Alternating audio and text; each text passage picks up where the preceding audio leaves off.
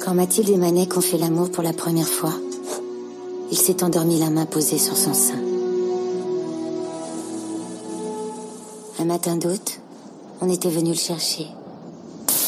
Les tranchées de la Somme pendant la Première Guerre mondiale, une histoire d'amour, d'attente et d'espoir. Elle, c'est Mathilde. Lui, c'est Manek, un bleuet sobriquet de la classe 17, un soldat engagé qui rêve de gagner son ticket pour revoir sa fiancée. Et s'ensuit alors un long, si long dimanche de fiançailles, bien au-delà de l'apparente évidence et de ses certitudes, l'espoir que l'amour est plus fort que tout, même plus fort que la prétendue mort de l'être aimé.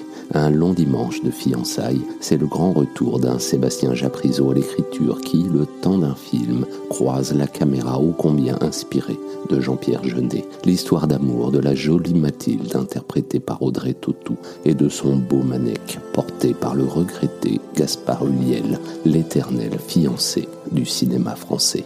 Si Manek était mort, Mathilde le saurait. Si j'arrive au virage avant la voiture, au bout sans la casser. S'il tente de compter jusqu'à 7, le train n'est pas rentré dans un tunnel. Malek reviendra vivant.